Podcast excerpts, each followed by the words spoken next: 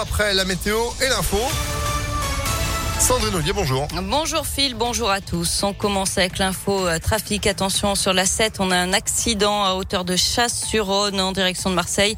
Du coup, il y a des bouchons depuis Fézin et puis également euh, trafic euh, très difficile sur la 46 et la 47.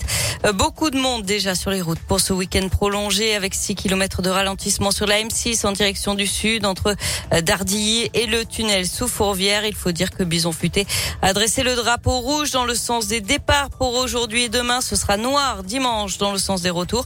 Vous êtes nombreux à vouloir profiter de ce pont de l'Ascension, premier week-end de quatre jours de l'année.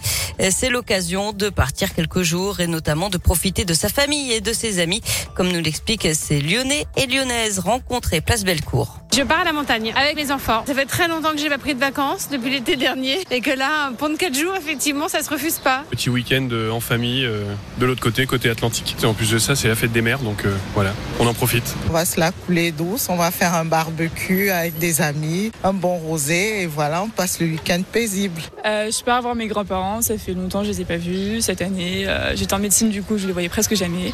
Donc on fait un petit regroupement familial là-bas. Je vais redescendre voir ma famille, voilà, dans la Drôme. Et puis on va se retrouver avec mes frères euh, qui sont déjà mariés. Donc voilà, ce sera l'occasion de se faire une petite réunion de famille et quelques activités ensemble. Voilà, profitez-en puisque mmh. le prochain pont, ce sera celui du 14 juillet. Voilà, un bon barbecue.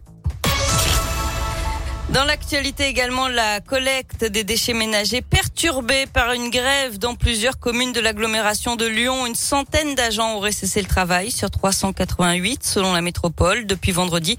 C'est à l'appel du syndicat Sud. Ça concerne notamment les communes de Dardilly, Saint-Cyr, Mont-d'Or, Écully, Dessines, Saint-Priest, Mézieux, Chassieux, Sainte-Foy-les-Lyons ou encore Saint-Fond et Vénissieux. Les agents réclament de meilleures conditions de travail et des augmentations de salaire.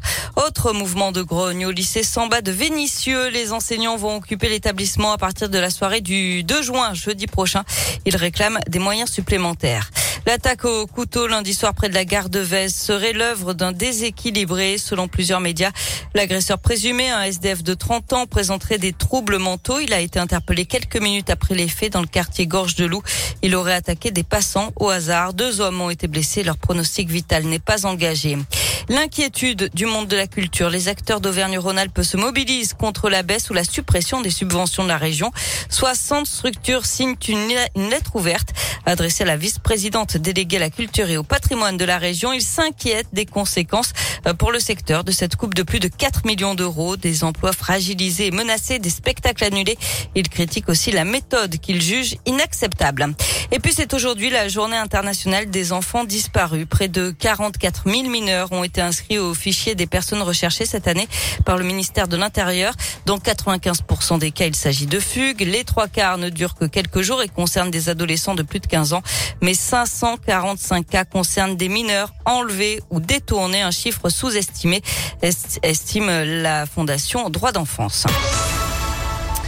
Du sport, Roland Garros avec cinq Français à suivre aujourd'hui pour le coup d'envoi du deuxième tour et notamment chez les filles, la lyonnaise Elsa Jacquemot.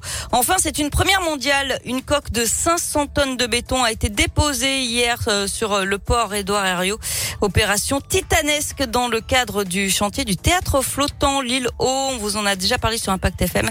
C'est sur cette coque que sera bâti le théâtre. Eh ben, c'est noté. Merci beaucoup Sandrine pour l'info qui continue sur impactfm.fr. Retour de l'actu cet après-midi à 16h. Et puis, euh, vous, voilà. Bah, euh, à vendredi du coup. À vendredi. Oui, parce que demain vous êtes en mode férié, vous avez le droit de vous reposer. Merci beaucoup Sandrine. Allez profiter du beau temps, c'est la. Météo